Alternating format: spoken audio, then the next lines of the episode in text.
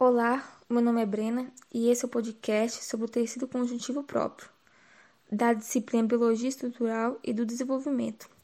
O conteúdo desse podcast foi feito por quatro estudantes, sendo eles Guilherme Cunha, Brena Santos, que sou eu, Rafael Figueiredo e a Sara Vieira. Bom, vamos falar um pouco sobre as características do tecido conjuntivo próprio.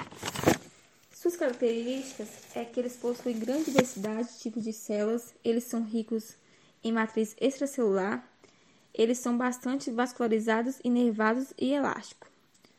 As funções do tecido conjuntivo próprio é que eles garantem a sustentação do corpo, eles também atuam na defesa contra os danos externos e na cicatrização dos mesmos, eles transportam nutrientes, e as células que compõem esse tecido são os fibrócitos que produzem as fibras e as substâncias amorfas os macrófagos que possuem enzimas digestivas e fagocitam agentes invasores, os mastócitos que participam de reações alérgicas do organismo, produzindo histamina.